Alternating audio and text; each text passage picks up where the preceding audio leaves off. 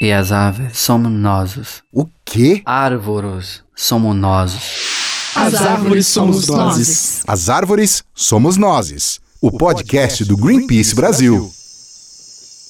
À noite, longe de nossos olhares, a floresta desperta. Já andou pelas matas sob a lua e as estrelas? As florestas tropicais abrigam a mais rica biodiversidade do planeta. São milhares de seres deslumbrantes coexistindo em redes ecológicas intrincadas e misteriosas. Cada noite é única, mágica, nos lembrando sempre que as florestas vivas são nosso maior tesouro.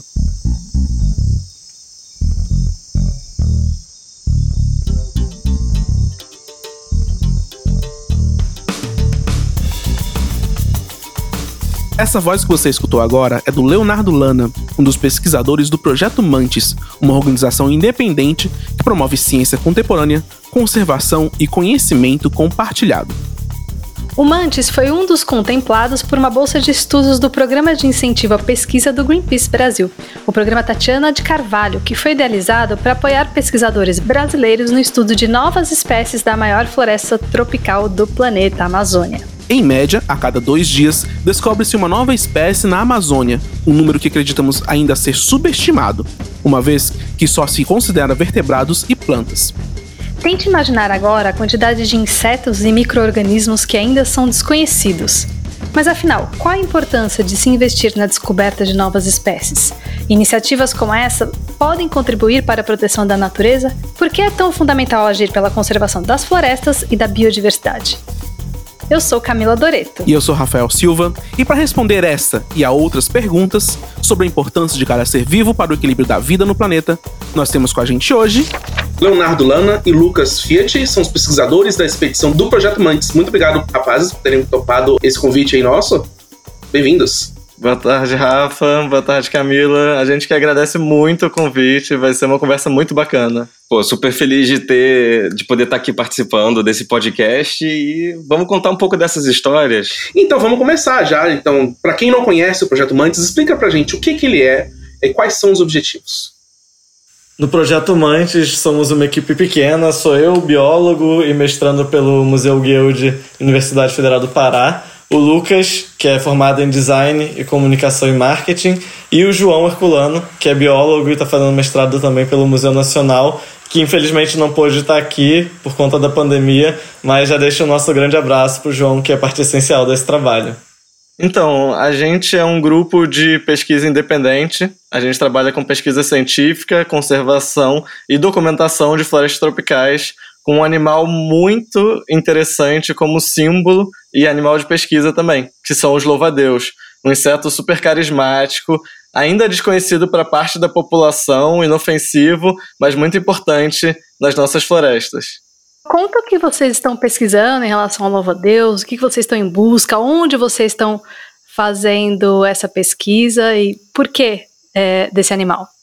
Então, Camila, é muito especial esse podcast porque a gente está gravando direto do campo. A gente, nesse momento, está terminando uma expedição na Amazônia de duração de dois meses. Teve muito apoio do Greenpeace Brasil. E a gente veio para cá, para o sul da Amazônia, na, no Mato Grosso. Então, até muita gente não sabe que Mato Grosso tem Amazônia, mas o norte do estado é a Amazônia, onde ela encontra o Cerrado. E a gente veio ver qual a diversidade de espécies de louva-a-Deus existe aqui. No Brasil, ele carece um pouco da pesquisa com esse inseto. A gente é o país com a maior diversidade de louvadores do mundo. Muita gente acha que é uma espécie, só o Brasil tem mais de 250, mas muito para se descobrir ainda. Então são várias formas, cores, tamanhos, e o nosso principal trabalho é revelar quem são esses louvadeus. Nesse momento a gente está na RPPN Cristalino, que é uma reserva particular do patrimônio natural, que protege um pedaço muito interessante, que a gente vai falar um pouco mais, de floresta amazônica. E as descobertas não podiam ser melhores. É, é legal porque nesse final de expedição a gente já tem muita história para contar. E assim, é bom que você tenha falado que vocês estão no local, porque as pessoas que estão ouvindo agora o nosso podcast estão ouvindo esses sons que vocês capturaram é, de, da, da, pesquisa de vocês à noite e tal, esses, esses minutinhos de, é, do, dos grilos ouvindo e tal. É, e apesar deles não estarem à noite gravando com a gente, calma, eles gravaram antes, passaram isso pra gente colocar aqui no fundo é, do, do, nosso episódio, para vocês ouvirem também como é, que, como é que é essa pesquisa, como são, é, é como é que acontece nessa, né, esse, é, essa pesquisa no local mesmo, para vocês se sentirem ambientados aí, um presente para os nossos ouvintes do podcast. É muito legal porque é um processo de imersão. Né? Isso. Né? Então é como se os ouvintes estivessem com a gente, porque é autêntico, é exatamente isso que a gente está ouvindo a noite toda na floresta. Essa sinfonia. É o nosso primeiro episódio com a SMR. e, bom, vocês falaram bastante da, da, da escolha né, da, da, reserva natural cristalina aí no Mato Grosso. Conta pra gente, por que, que foi. Por que, que ela foi escolhida especificamente para o projeto Mantes? Então, esse trabalho faz parte do meu mestrado, que inclusive tem bolsa do programa Tatiana de Carvalho do Greenpeace para descoberta de novas espécies com a pandemia, o trabalho foi tendo que ser modificado, né? Então, inicialmente, a gente ia trabalhar em diversas áreas do arco do desmatamento, que é uma área de pressão muito forte na Amazônia, uma pressão que tem devastado, né? Grande parte da nossa floresta. Mas a pandemia impediu que fossem múltiplas viagens, então a gente decidiu por um lugar. E era muito difícil a escolha. Quem indicou o cristalino foi o meu orientador, Pedro Peloso, e ele falou: olha, lá tem uma diversidade muito interessante, é uma área de encontro da Amazônia com o Cerrado. Onde a gente está é a Amazônia. Só que existe uma influência do Cerrado, pequenas ilhas de Cerrado aqui no meio da floresta, muito interessantes. E pode ser legal. Eu verifiquei, vi que sobre Louvadeus não tinha nada para cá, exatamente nada. Então a gente falou: olha, vamos lá, vamos fazer dois meses para a gente poder ter tempo para fazer uma viagem que dentro da pandemia seja segura também. Então, teve tempo de quarentena quando a gente chegou aqui, é, para poder depois ter bastante tempo de pesquisa. Não valeria a pena vir para ficar mais 10 dias só. E realmente se mostrou uma escolha perfeita. Os resultados, nossa, impressionam em relação às espécies. Essa é uma área que, felizmente, está protegida como uma reserva, mas a região sofre muita pressão. O caminho para o Mato Grosso, vindo de avião do Rio de Janeiro, de onde a gente é, a gente vê que a floresta, na verdade, se tornou ilhada. Você vê praticamente campos com pequenas ilhas de floresta. Conforme a gente pegou o carro e o barco para chegar na RPPN, você vai vendo a transformação. Primeiro nas áreas que a reserva já adquiriu e está reflorestando, e aí depois na área original da reserva, que é uma floresta primária, que nunca foi é, desmatada, devastada. Com certeza foi usada pelos povos originários, mas de uma forma muito respeitosa. Então, assim, você de repente se sente 200 anos atrás numa floresta amazônica intocada praticamente, lindíssima, com bichos em todos os momentos. Esses sons são uma constante. De noite são os grilos, as corujas, de dia são os pássaros e os mamíferos grandes. A gente ouve de tudo aqui. Vocês estão fazendo esses campos, né? Pelo que a gente percebe pelos textos lindos que estão saindo no nosso site, né? Sobre a expedição de vocês, é, que estão indo à noite, né? Então, por que à noite, para a gente entender, né? E quais os desafios de se pesquisar um louva-a-Deus à noite na maior floresta tropical do planeta? É, isso é muito interessante, né? Porque uh, louva-a-Deus é um bicho que ele não faz barulho, ele não tem cheiro, ele não brilha, então é, parece que a noite seria um momento meio errado para ir encontrá-los, só que na verdade é mais fácil à noite porque a camuflagem deles é, é tão avançada, eles se parecem tanto com a própria floresta é, é uma evolução que acontece uh, propositalmente, né, com a questão da luz do sol. Então, ele na verdade ele se mescla às folhagens. E à noite, quando a gente vai buscar e a gente tem as lanternas, a gente na verdade está jogando uma luz artificial neles e gerando sombras. Então é mais fácil conseguir destacar o bicho. Você consegue revelar antenas, você consegue revelar algum trecho do animal e aí sim fazer o um encontro com o louva-a-Deus. E o que acontece de dia também, é, essa questão dessa evolução para a luz do sol, é que a floresta ela é muito complexa. Então você tem uma, uma grande quantidade de árvores e folhas e tudo, é, tudo gera muito estímulo visual. E à noite, quando você só tem um único foco da lanterna, é que você consegue afunilar a sua visão e você tem um ponto de concentração maior. Então, pela nossa experiência, é mais fácil encontrar os louva-a-Deus à noite do que de dia. E a Floresta à Noite é o momento mais mágico, com certeza. Isso veio como consequência, mas a gente descobriu que é, muita gente fala, ah, pôr do sol, a floresta vai dormir. Na verdade, ela desperta. É quando você mais tem vida dentro da Amazônia, em florestas tropicais no geral. Então é incrível, porque não existe noite igual. Por isso que eu falo que é mágico, porque a gente nunca sabe o que vai encontrar. Nem de louva-a-Deus, porque é uma região que não se conhece as espécies, nem dos outros animais. A gente teve muitos Tem encontros alguma história curiosa desses encontros? Opa, eu quero ouvir. Ah, é, é, é, interessante, né? Porque, como o Léo disse, a, a, sensação aqui é que a gente está numa Amazônia ancestral. É uma floresta que é, parece que é uma Amazônia de 200 anos atrás.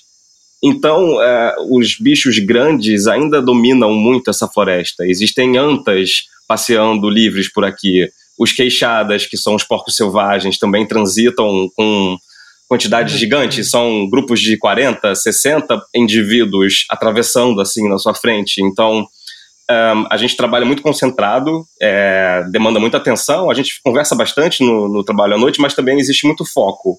Só que a gente está procurando um bicho que é pequeno é, e é extremamente camuflado. Só que de repente a gente começa a escutar uns barulhos no entorno, toda essa fauna grande está circundando pela gente. Então a onça está caçando, os tatus estão passeando, todos os animais estão circulando por essa floresta e a gente escuta o tempo inteiro bicho grande em nossa, à nossa volta, sabe? e é uma sensação muito diferente é, e também muito especial, porque na verdade mostra o quão privilegiado a gente é de estar tá trabalhando em uma floresta tão rica e tão uh, realmente preservada. E também isso tira a concentração, porque às vezes assusta a gente. Quando eu estou procurando pelo louva-a-Deus, eu escuto um barulho a, alguns metros à frente, eu estou procurando a onça, sabe? É, então, assim, é, é, é uma constância de, de que os bichos estão dispersando a gente. Às vezes parece até que estão pregando peça, sabe? Sim, teve uma noite muito legal que a gente estava na trilha mais longe que a gente fez, ela fica a 5 quilômetros do alojamento onde a gente está. E era só eu e Lucas. Às vezes a gente vai com guias locais, mas em geral sou só eu e ele. E o Lucas estava ouvindo um barulho, estava ouvindo um barulho, e é era uma mata que tinha trechos de bambu, bambu nativo, e ele fica estalando, né? Eu falei, não tô ouvindo nada. É, é o bambu, é o bambu. Aí daqui a pouco eu ouço um barulhão atrás de mim e falo, agora eu tô ouvindo, é o Lucas. Eu não tô ouvindo nada. E de repente veio só bambu estalando, mas aí a gente percebeu que era um bicho grande. Jogou a lanterna, só que na sombra só viu dois olhos e uma sombra. E a gente falou: é a onça, é agora. A trilha era apertada. Se prepara. Veio a adrenalina que nem eu levantei a câmera para tirar foto, nem o Lucas o celular para fazer vídeo, os dois só olhando. Porque a gente sempre quis encontrar a onça, mas nunca pensou em estar tão perto, né? E aí, de repente, sai aquele rosto, aquela mini tromba, era uma. Mini não, né? Mas era uma anta enorme. Uh. Porque ela tava olhando para baixo então o rosto parecia meio chapado, parecia que não tinha aquela tromba que ela tem, né? E aí depois veio outra logo atrás, era um casal, ou talvez uma mãe com filhote, por isso que fez tanto barulho. E a gente ali, o coração disparado, e a anta, ela também não enxerga muito bem à noite. Então elas vieram meio que na nossa direção, a gente não sabia o que fazer, e a gente aprendeu com os guias locais que, assim, os animais aqui, eles tanto não sentem medo do ser humano, porque não tem pressão de caça, nessa reserva, é, nem historicamente, que eles chegam muito perto mesmo. Então, a gente aprendeu que a gente, se eles chegarem perto demais, a gente tem que fazer algum barulho para eles perceberem, para eles recuarem, porque senão eles podem estar tá muito perto e é, o susto pode fazer eles virem para cima da gente em vez de ir para trás. Então a gente teve que pisar nos galhos, aí elas perceberam e foram para longe. Gente. Mas aí o coração disparado, Uau. né? Nossa, não, e é muito interessante porque é um bicho que é muito grande e a gente, ele só se revelou quando tava a 3 metros da gente. É, isso é muito é impressionante também. E ele sim. some assim, em um estalo e fica silencioso. Então é uma coisa fantástica mesmo. São sim. muitas histórias. O jacaré que a gente encontrou na floresta que estava seca e alagou porque é normal o trecho da floresta alagarem com as chuvas. Era um trecho de Igapó. É, e aí de repente a gente joga a lanterna onde a gente estava andando e achando louva-a-Deus na noite anterior, tinha um jacaré de quase Nossa. dois metros lá dentro da água. Gente, tem, Então é muito legal. Tem que ter muito coração pra poder, pra poder fazer pesquisa. Meu Deus do À céu. noite na floresta amazônica. É, nossa, eu morri no primeiro encontro. Nada, mas é fantástico, porque é uma riqueza muito linda, assim. São sensações que é até difícil transmitir. Vivendo elas, assim, fica para sempre na memória. É, E também só um ponto nisso é que é, é, é, estar numa floresta com bichos muito grandes circulando é uma coisa muito rara, é, é- é muito especial, na verdade, porque é, as pessoas perguntam, ah, qual, do que você mais tem medo à noite na floresta? Caramba, vocês vão tão longe. E a gente fala que o bicho que a gente mais tem medo de encontrar na floresta à noite é o ser humano. Porque não vai ser coisa boa, vai ser um fazendeiro, vai ser um garimpeiro, vai ser um bandido que ele vai estar armado com um revólver, um facão e com a ignorância dele, sabe? Não vai ser coisa boa. É, então, é, o Léo, inclusive, menciona isso em um dos textos, que É, no próximo texto que vai sair. Spoiler. era sobre ah, quando que as pessoas deixaram de ter medo do caçador para ter medo da onça, sabe? Então, é, é, a gente realmente tem é, se assusta com certeza, mas assim é, é o menor dos problemas Sim. encontrar um bicho Aqui grande. eu falo que é meio que um medo gostoso. Um medo que a gente não sentia há muito tempo. Porque a gente tem medo de gente. Aqui, como não tem gente, dá espaço para ter medo da onça, medo de um outro bicho, mas é um medo gostoso, é uma adrenalina que realmente a gente não sentia há muito tempo. Nossa. É, e a gente vê isso muito também com, com as políticas antiambientais do governo Bolsonaro, né? Dando cada vez mais Sim. abertura para que esse tipo de encontro aconteça é, de homens né, no meio da, da- da floresta. Mas, com sorte, a gente vai sair disso é, em algum momento. Por favor, o mais rápido possível. Bom, vocês mencionaram né, que, que é, é, o Projeto Mantis estuda é, grilo, louva-a-Deus, é, é, várias, várias espécies desses animais. Diz pra gente, então, qual foi a maior descoberta que vocês já fizeram neste campo até agora? Se ninguém, vamos dizer que vocês estão falando para alguém que não conhece o Projeto Mantis. Qual a maior descoberta que vocês fizeram neste momento? Olha, são muitas espécies novas para a ciência, estão aparecendo sem parar, de louva a Deus, então vem muita coisa bacana por aí. Mas acho que o mais interessante foi ver e comprovar essa riqueza amazônica que muita gente acha que a Amazônia é só uma grande floresta, infinita, verde e homogênea, é muito igual. E na verdade, ela é um complexo um mosaico de ambientes únicos. E a gente chegou aqui e a gente viu um grupo de louva-a-Deus de espécies que não tem em outro lugar, que não é do Cerrado mais embaixo, nem é da parte da Amazônia mais em cima. Então mostra que assim, não é quando a gente fala de proteger a Amazônia, não é proteger tal porcentagem da Amazônia, é proteger cada canto dela, porque cada parte tem espécies únicas. Então assim, não adianta derrubar aqui e replantar lá. A gente tem que proteger tudo que sobrou, porque realmente é único. E a gente percebeu isso com louva-a-Deus aqui.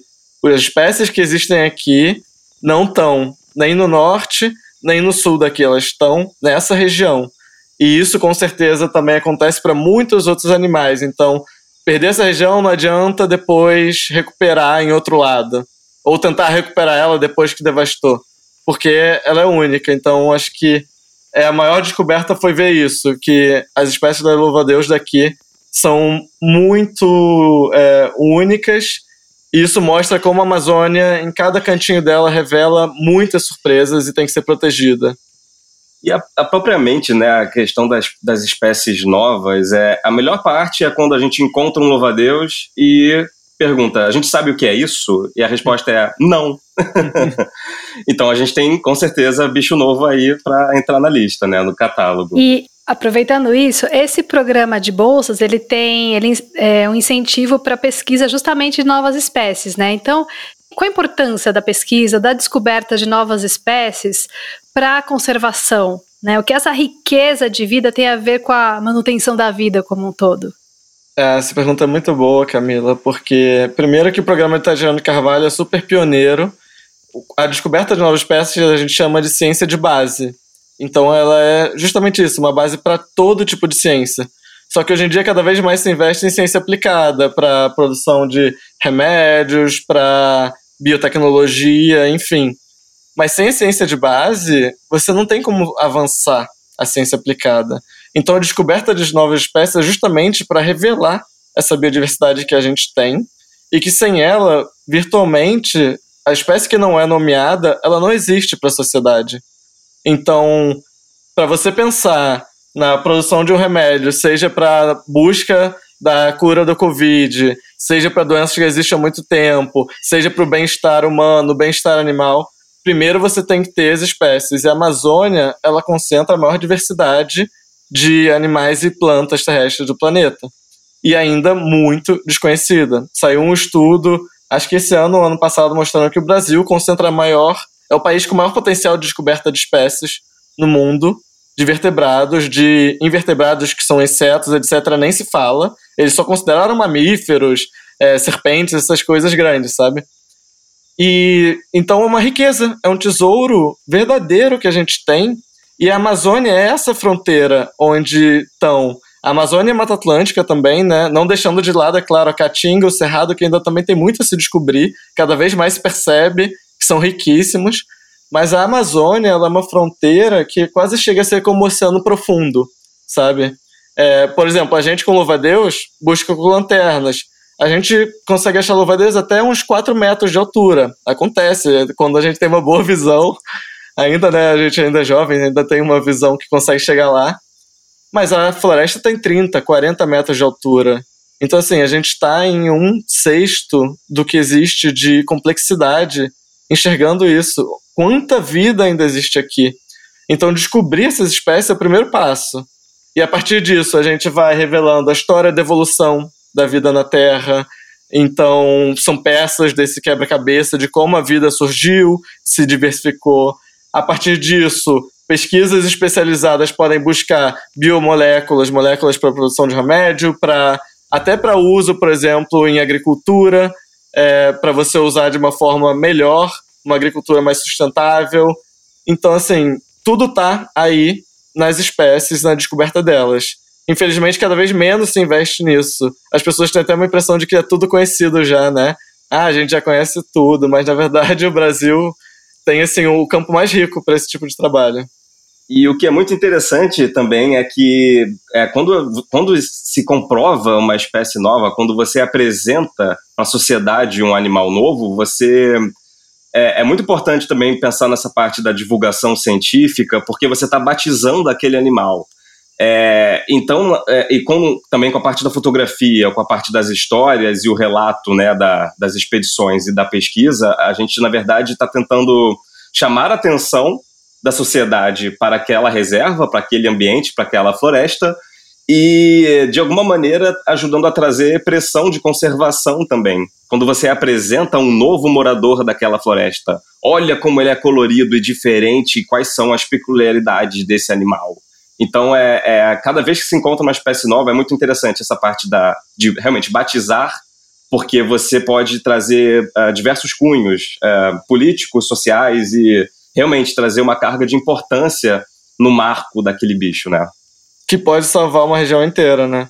Políticas de conservação muitas vezes são criadas reservas para proteger uma espécie, que aí acaba protegendo todo mundo que vive ali. É, são os animais de bandeira, né? É, e isso.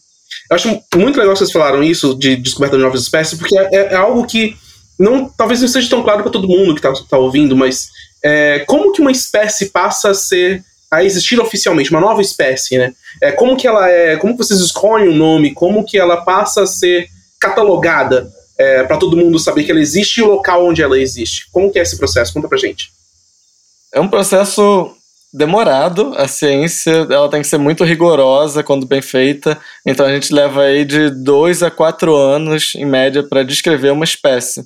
Primeiro é essa base, realizar expedições, visitar museus, coleções também, onde as pessoas que já fizeram expedições no passado e coletaram animais depositam, ou plantas, né? E a partir disso a gente vai comparar com todo mundo que é parecido. Então eu tenho, digamos, um louva-a-Deus folha seca, é um que tem uma camuflagem parecida com folha seca. Vocês vão ver, no blog já saiu até uma foto dele, é uma espécie nova.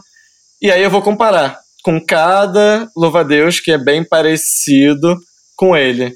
E aí vamos ver, macho, fêmea, medidas, tudo, microscópio. Às vezes, dependendo do grupo, você vai dissecar e você vai vendo as diferenças.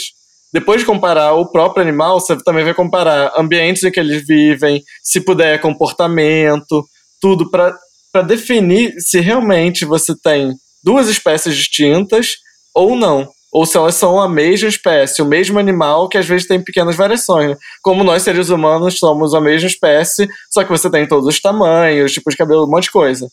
Então, assim, tem animais também têm essas variações. E o papel do cientista é fazer essa grande comparação para dizer: olha, isso é variação, isso são duas espécies diferentes. E hoje em dia também se usa muito a genética, a pesquisa molecular, o DNA. Então isso é muito interessante. Por isso que é um processo lento. Porque eu descobri um louva-a-Deus folha seca aqui na Amazônia. Aí eu tenho que ver artigos científicos de alguém que descreveu um louva-a-Deus folha seca em outra região da Amazônia em 1930. Aí eu tenho que ler aquela descrição, ver qual animal ele se baseou, em qual museu ele deixou esse animal. Aí tenho que entrar em contato com o museu, pedir as fotografias, ou viajar até o museu, né? Hoje em dia não tá podendo, então geralmente fotografia. Fazer essas comparações. Aí vai muito do cientista. Se é um cientista rigoroso que faz de qualidade, geralmente quem descreve espécies é bastante rigoroso, aí vai dizer se é ou não. Então é um processo bem bacana. E aí, na hora de escolher, a gente define um nome que vai ser carregado para sempre no mundo científico para essa espécie. E aí, essa escolha ela é muito importante. Tem gente que dá um nome assim, ah, é folha seca, então vou dar um nome em alusão a que aparece uma folha seca. Mas a gente gosta de pensar em uma história por trás desse animal. Acho que vale até a pena você contar, né, da Fênix. É, a, a, a, nossa última espécie nova da Mata Atlântica, né? Isso. Foi o louva-a-Deus fênix, que é do gênero Vates e da espécie fênix. E a gente fez, na verdade, uma homenagem ao Museu Nacional, que passou pelo grande incêndio, uma perda assim descomunal para a humanidade, assim sem palavras, assim o que foi esse, esse incidente, né? Esse, na verdade, esse crime. Então, um, depois, que, depois que aconteceu esse incêndio, a gente estava nesse processo de descrever uma espécie desse louva-a-Deus, a gente já tinha garantia de que ele era uma espécie nova, e a gente estava no meio desse processo. Então, a gente estava com um, uma ou duas caixas dos indivíduos do museu que a gente estava avaliando, louva-a-Deus super antigos. O Rio de Janeiro se chamava Estado da Guanabara ainda, quando aqueles animais foram coletados. Então, assim, é legal essa viagem no tempo, né? Quando você está nesse processo. E o que a gente fez é que a gente demorou um pouquinho a mais para fazer o retorno desses indivíduos para o museu e foi bem no momento do incêndio. Então, dos milhões de insetos e louva-a-Deus que estavam na, no acervo do museu, sobreviveram 14. Acho que eram 15 louva-a-Deus que estavam 15 louva-a-Deus individuais que ficaram no nosso, na nossa posse. E, na verdade, foi uma grande sorte. Então, na verdade, a gente ficou super abalado com tudo aquilo. É, a gente entrou em contato com o museu, uh, teve alguns documentários que a gente participou para poder também comunicar uh, um pouco dessa história. E mais do que nunca a gente viu que o nome Fênix era apropriado para essa espécie nova, porque seria Fênix é ave lendária aquela que renasce das cinzas. Então, pensando em um contexto da ciência brasileira, que já estava passando por maus bocados naquele, naquele ano, uh, o incêndio do museu, para completar aquela tragédia, cara, a gente decidiu pensar numa coisa mais, mais positiva. Então, que esse louva-a-Deus represente um renascimento de, um, de uma ciência, um, o renascimento dessa ciência brasileira e que ela volte mais vibrante e forte do que nunca. E esse foi o nome, Louva-Deus Fênix, que a gente é. deu para esse indivíduo. E foi super importante porque é, quando isso permitiu contar a história do incêndio e isso até na mídia internacional, sabe? Então, é, o nome que a gente carregou para esse animal, na verdade, ajudou a gente a contar um pouco da história do que o Brasil estava passando. Então, essa é a força que você tem quando você escolhe um nome, né? Quando você batiza um indivíduo Sim. novo. É sempre legal pensar em homenagens, em, em pensar no cenário atual na política. Então, as espécies que a gente está encontrando aqui, é, a gente já está assim. No, elaborando. elaborando, no imaginário ainda, né, do que poderia se chamar. Mas vamos ver, vamos ver. Nossa, é quem, está quem tá ouvindo esse podcast e terminar de ouvir esse podcast e não virar fã de vocês e, e, e, apoiar a pesquisa científica no Brasil, não ouvir esse podcast direito. Porque é isso que a gente está precisando, né? gente. Apoio em pesquisa científica e mais né, mais força para cientistas no, Brasil. É, dá para ver que vocês são apaixonados pelo que fazem. Deu para ver pelos textos, eu me apaixonei pelos textos. E dá para ver também que vocês. Bom, estou emocionada. Dá para ver que vocês é, também são apaixonados pelo louva a Deus. E aí, para é, arrematar essa história, queria que vocês fizessem também a gente, os ouvintes, é, se apaixonarem também pelo louva a Deus. O que ele tem de tão fascinante na natureza? Como que a gente se apaixona por ele? É uma pergunta bem complexa, porque a paixão ela só vai crescendo. Mas eu posso dizer que há seis anos atrás, antes de fundar o Projeto Mantis, eu tinha horror a inseto. Quando eu entrei para biologia, minha mãe falou: só não vai me estudar inseto. E eu, ah, é claro, isso é óbvio. Quem é que estuda inseto, né? Quem é que vai estudar inseto? Então eu tinha essa mentalidade. A primeira vez que eu vi um louva-a-Deus, eu achei que ele ia me atacar, me morder. Fiz uma foto de longe. Falei com o meu professor da, da biologia, que estuda insetos. Ele falou: olha, é inofensivo, é pouco estudado. E aquilo me cativou. E a forma dele, com que ele olha, a curiosidade, é, a complexidade que existe naquele pequeno ser que estava deixado de lado. Como é que podia a gente não conhecer esse animal foi na, foi na casa dos meus pais que eu vi, que é no meio da natureza, Mata Atlântica. Falei, como é que eu vivi aqui a vida inteira e não conhecia? Então, para mim, a paixão veio de reconhecer que eu estava totalmente desconectado desse mundo natural. E existia um animal muito complexo, com uma forma muito cativante. Eles são coloridos, eles têm formatos muito diferentes. Então, eu falei do folha seca, tem o louva que parece flor ou que parece graveto. Cada um tem um comportamento diferente. E eles são muito misteriosos. Essa coisa de ser camuflado e você não achar fácil. É, eles são curiosos. Então, assim, é difícil não se apaixonar. Acho que 100% das pessoas que passam pela gente em stands, é, em eventos, que infelizmente também estão paradas, né? É, se apaixonam, mudam assim de perspectiva. E é muito é, é, fascinante, né? Porque é, acaba, esses insetos acabaram sendo os nossos guias. É, o aprendizado, a gente se assemelha muito ao documentário do uh, meu professor. Professor Polvo. Polvo. Meu professor Polvo. Isso, exatamente. É, porque existe uma coisa muito fascinante em você observar aquele animal no ambiente natural dele. Você, na verdade, está sendo convidado então, nesses cinco anos de trabalho com o Projeto Mantis, a gente. É, o quanto que a gente já aprendeu, uh, o quanto que a nossa mente já se expandiu em relação a que, qual é o nosso papel, o que, que o nosso trabalho de pesquisa está fazendo, quem a gente precisa cativar e conquistar para poder exatamente trazer uma força de conservação em cima dessas florestas. E o louva-a-Deus é um bicho que a gente brinca, assim, que ele é tão camuflado, ele é tão perfeito quanto a, a uma folha, quanto um galho, quanto uma flor, que ele é a própria floresta. É, os seres da floresta também são a própria floresta. Então, quando a gente faz um trabalho de conservação e a gente conscientiza as pessoas sobre os insetos e os louva-a-Deus, na verdade, a gente está conscientizando sobre a importância daquele próprio ambiente dele. É, e que a, a, gente se sente honrado de estar adentrando aquela floresta para encontrá-los. E, assim, num, num, cunho bem filosófico mesmo, é quase como se a gente está indo na floresta encontrar os louva-a-Deus, mas a gente acaba se encontrando também. E ajuda muito em um processo de é, é, conexão com essa natureza. Essa expedição, ela está fazendo agora dois meses, são dois meses que a gente está trabalhando, todas as noites mergulhando nessa floresta, observando os seres, é, é adentrando cada vez mais. Então, assim, existe uma sincronia muito grande. É, e se a gente consegue cativar uma pessoa, porque já é muito difícil fazer os outros gostarem de insetos, então uh, é, compreender né, o papel deles, a importância deles nesse ambiente. Então, quando a gente consegue cativar alguém e o louva-a-Deus com seus olhos super expressivos e aquela patinha que parece ter braços humanos, é, é fácil a gente humanizar o louva-a-Deus. Então, quando a gente cativa alguém com os louva-a-Deus, a gente também está cativando ele sobre a importância da floresta. Nossa, isso é tudo muito bonito. É, bom, gente, nós vamos ficar por aqui. Né? Estamos chegando no limite do nosso tempo. Muito obrigado, Lucas e Léo, pela participação.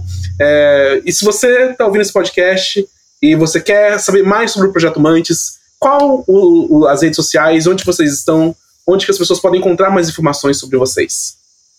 A gente é bastante ativo nas redes sociais, então vocês podem encontrar tanto no nosso site, www.projetomantes.com, tem um compilado geral, é, e no Twitter, Instagram, Facebook, em breve talvez do TikTok, né? Quanto mais gente a gente chegar, principalmente com o público mais jovem, é melhor. É o arroba Projeto Mantes. Só buscar lá ou jogar no Google que vocês vão encontrar a gente direto. Todas as redes vão ser alimentadas, inclusive a gente vai começar uma super campanha de divulgação com todos os achados, as fotografias e as histórias dessa expedição. Então vai ficar bem ativo, né? Sim. vai ser bem legal. Sucesso, gente. Muito obrigado de novo pela participação. Se você está ouvindo esse podcast, apoie a pesquisa no Brasil, proteja os insetos e fique de olho aí para mais conteúdos do Projeto Mantis no nosso site. Bom, além de falar de biodiversidade nesse episódio, a gente vai falar também sobre a cheia no Amazonas, que atingiu 58 dos 62 municípios do estado. Em Manaus, a capital do estado, o Rio Negro registrou a marca histórica de 30 metros, provocando a maior cheia desde o início das medições, há 119 anos. Das 11 maiores cheias enfrentadas na capital nos últimos 100 anos, sete ocorreram desde 2009 para cá. Pesquisadores relacionam o aumento da frequência e da intensidade desses eventos extremos com a crise climática. Não bastasse os impactos da pandemia, a cheia histórica que atingiu a região agravou problemas já existentes, como falta de saneamento básico e de acesso a direitos como moradia segura e alimentação. Além de todas essas mazelas, a cidade também passou por momentos de terror esses últimos dias, por conta de uma onda de ataques de criminosos em resposta à morte de um traficante.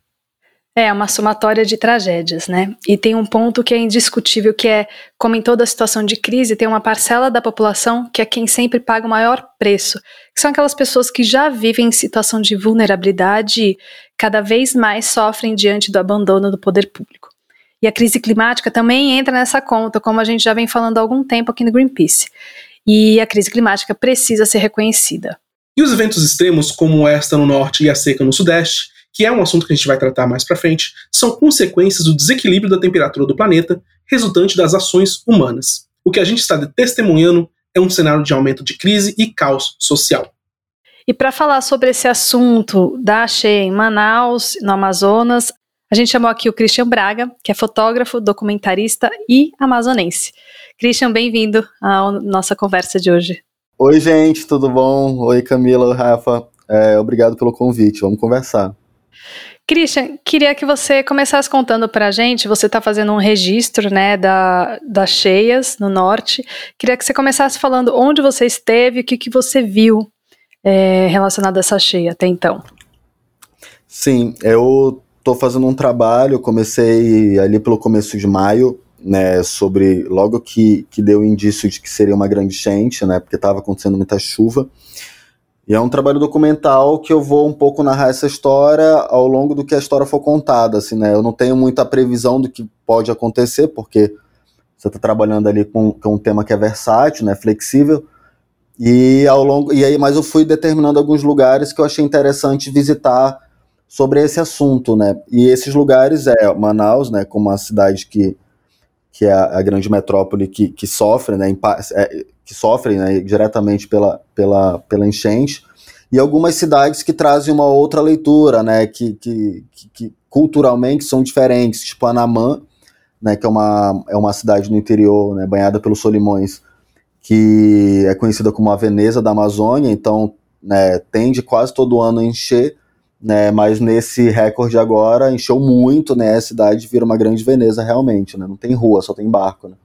Aí eu fui em Careiro, né, uma cidade é, próxima daqui até, saindo do porto do Ceasa, né, 20 minutos saindo de Manaus, que também foi uma cidade completamente alagada, né, e aí completamente, que eu falo alagada, é completamente de verdade, né, então escola, até cemitério, né, é, é, a prefeitura, a pracinha da igreja, que toda cidade do interior tem uma pracinha da igreja, então virou uma grande piscina, né? Só que ali é uma cidade que construíram até aquelas, aquele, aquelas pontes de madeira, né?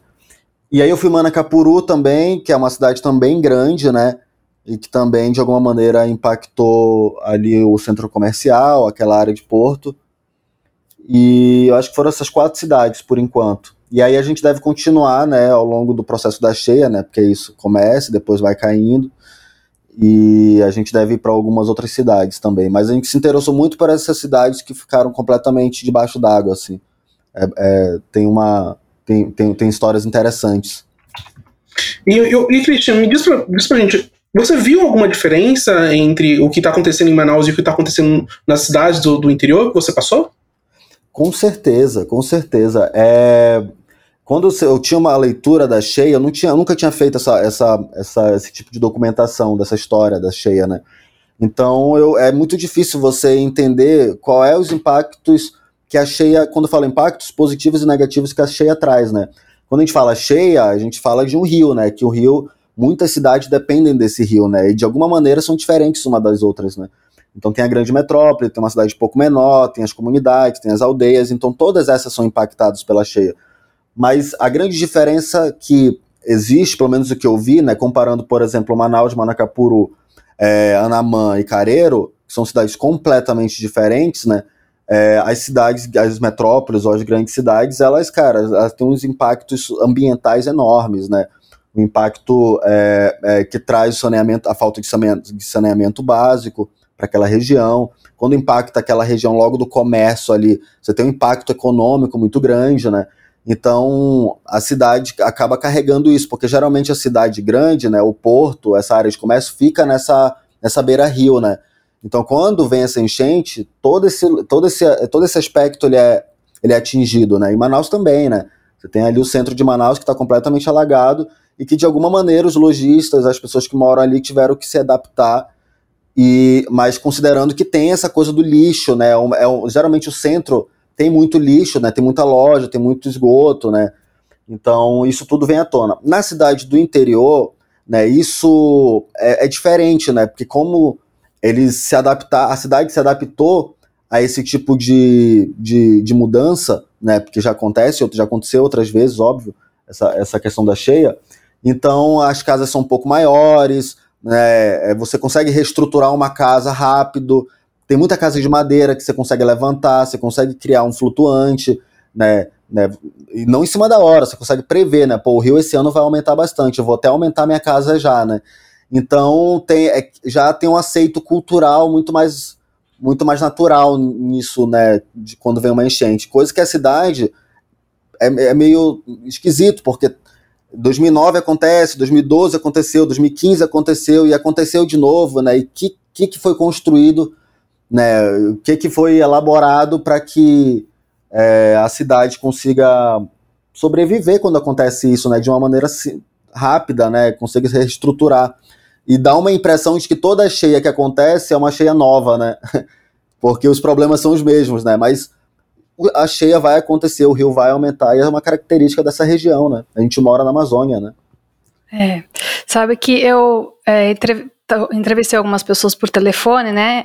Conversei com pessoas, por exemplo, que estavam em situação de muita dificuldade, que apesar de, é, em Manaus, né? Apesar da, delas irem subindo o, o, piso da casa, tinha uma, uma família, por exemplo, com 12 pessoas que ia chegar no momento que eles não ia mais sobrar espaço, e assim, uma situação muito crítica de não ter nem para onde ir, né?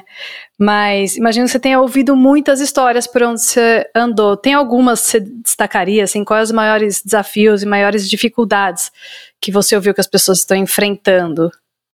Então, eu, eu fui ali naquela, naquela região do Educandos, né, um bairro que é um bairro da zona sul de Manaus, que é uma área que está muito que é onde a área onde tinha as palafitas, as famosas palafitas, né, que, que algumas né, tiveram outros projetos habitacionais e outras continuaram ali, né, e tem uma, até uma região que, tô, que pegou fogo há uns dois anos atrás, que, é, que fica bem num, num, num, lago, é quase um lago que o rio forma ali no centro de Manaus. E nessa região, é uma região, acho que foi a mais impactada. E o rio sobe bastante, nem todo mundo consegue exatamente isso, né? Não consegue subir a casa, não dá tempo, né? E tem muito lixo, tem muita coisa, então no dia a dia né, é muito difícil. Então essas pessoas tendem a perder as casas muito rápido, né? Então, é, foi o que eu vi bastante é isso, né? Muita gente que não teve, não era nem, é, principalmente casas de alvenaria, né? Que moravam ali, casas mais simples, de alvenaria são as primeiras casas que você perde ali, porque você não tem como subir uma casa dessa, né? Por incrível que pareça, as casas mais simples que as casas de alvenaria, que as casas de madeira, é mais fácil de você conseguir se reestruturar, né? Quando a casa é de alvenaria, você não consegue. Então, a, a, aquela, naquela região que mora muita gente que tem uma característica até ribeirinha urbana, assim, né? Conseguiram se adaptar de alguma maneira, né? Inclusive, eu, eu, eu, eu visitei o seu Jorge, que é um senhor que mora ali é, bem, bem, bem lá embaixo, né? Você desce ali no Ducando, você desce até o, onde está a água, e ele é um.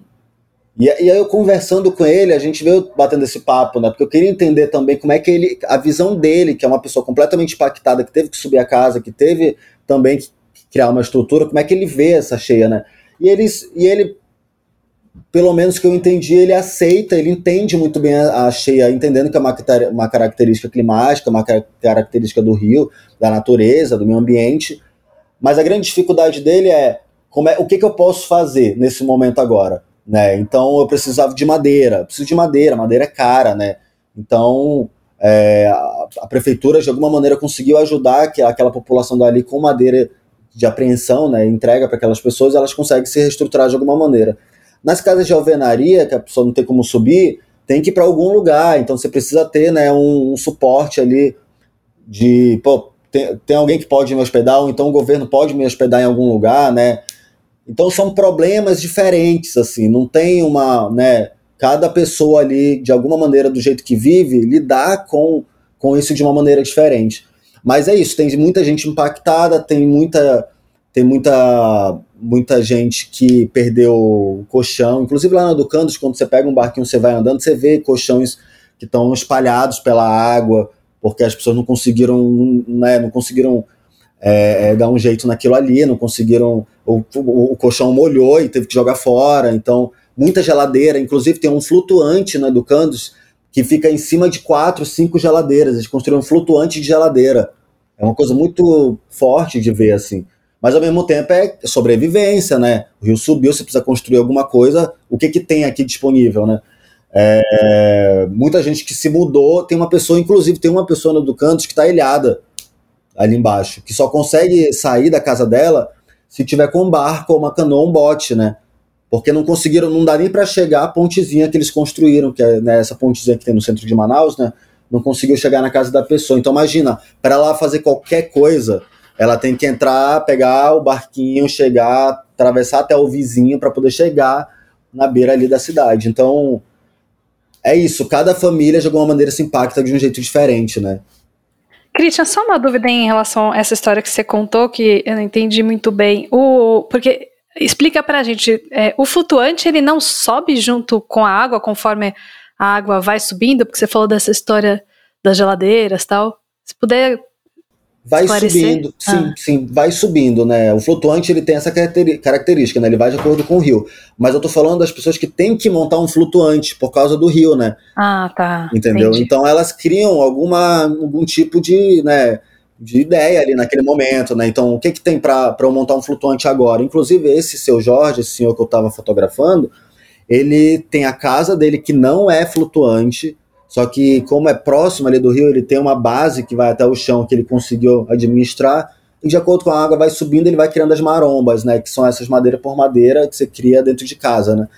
Só que ele preferiu não fazer a casa dele flutuante nesse momento de cheia, mas colocar, ele tem um curral um curral de porco, de, de, de, de galo, de galinha, é, flutuante. Ele construiu esse curral flutuante, que inclusive é super interessante isso.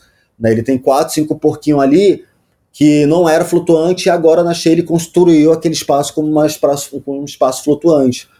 Então é isso. Aí eles vão se adaptando de acordo com. São escolhas também, né? Ele podia deixar a casa dele né, com essa estrutura, mas não, ele preferiu deixar o curral. Né? Bom, então é isso. Muito obrigado, Christian Braga, pela sua participação aqui no nosso podcast. Christian, você quer deixar algum recado para os nossos ouvintes? Um, um, lugar onde as pessoas podem ver o que você está trabalhando?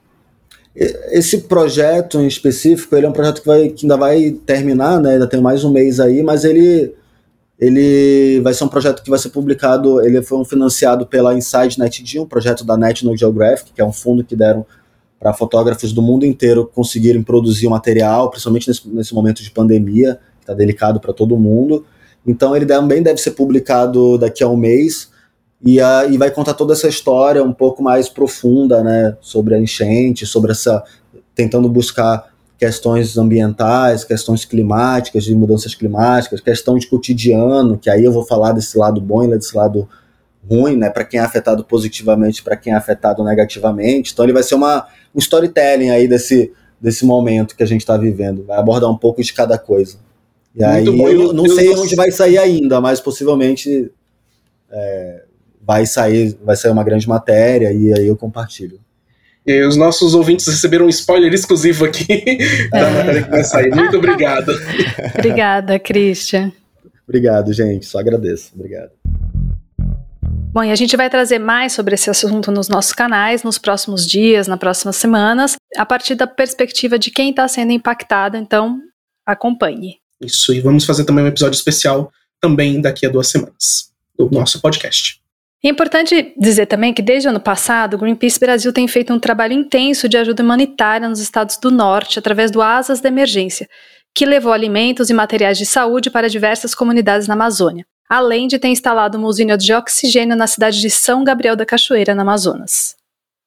Em abril deste ano, quando completamos a trágica marca de 400 mil vidas perdidas para a Covid-19, do Encontro das Águas em Manaus, mandamos uma mensagem de solidariedade e também de cobrança do poder público por medidas efetivas de combate à pandemia, com foco na proteção das pessoas. Na ocasião, também foram doadas 18 toneladas de mantimentos e produtos para comunidades e instituições que já vinham atendendo famílias em situação de vulnerabilidade na capital do Amazonas e seu entorno. A gente vai deixar o link para você saber mais sobre todas essas ações lá no nosso site. E para saber como você pode ajudar a gente a ajudar as pessoas, vamos ouvir agora Um Minuto para o Planeta. Aqui, minuto, minutinho pro planeta. E para falar com a gente sobre como você pode ajudar essa biodiversidade enorme do nosso país, nós temos aqui a Luma Guerra, do nosso time de fundraising. Oi, Luma, tudo bem?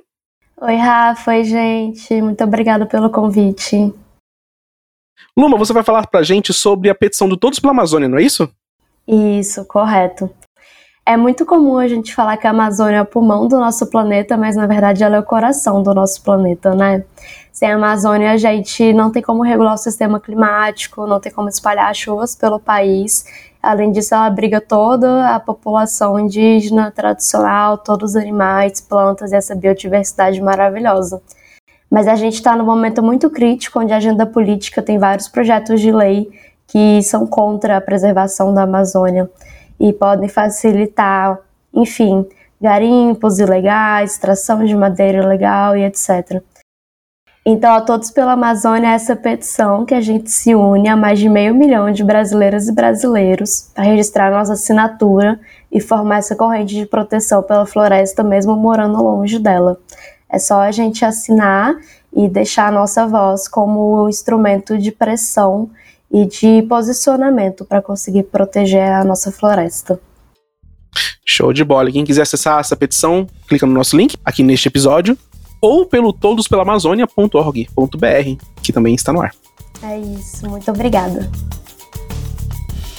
Então é isso, o episódio da semana fica por aqui. Obrigado a todo mundo que ouviu, obrigado a todo mundo que colaborou com esse episódio, inclusive nossa querida repórter no, no local, conversando com, com o pessoal, a Rosa. Como sempre, links para tudo que a gente falou aqui vão estar no nosso site. Quem quiser saber mais, quem quiser saber, quem quiser ler sobre o Projeto Mantis, quem quiser seguir eles nas redes sociais, é só entrar lá em greenpeace.org.br barra podcast. E você pode mandar uma mensagem para a gente ler aqui no próximo episódio, dizendo o que você achou do episódio de hoje. É só enviar para social.br@greenpeace.org ou deixar um comentário no nosso blog. Então é isso, gente. Muito obrigado mais uma vez e até o próximo episódio. Tchau. Até. Tchau, tchau.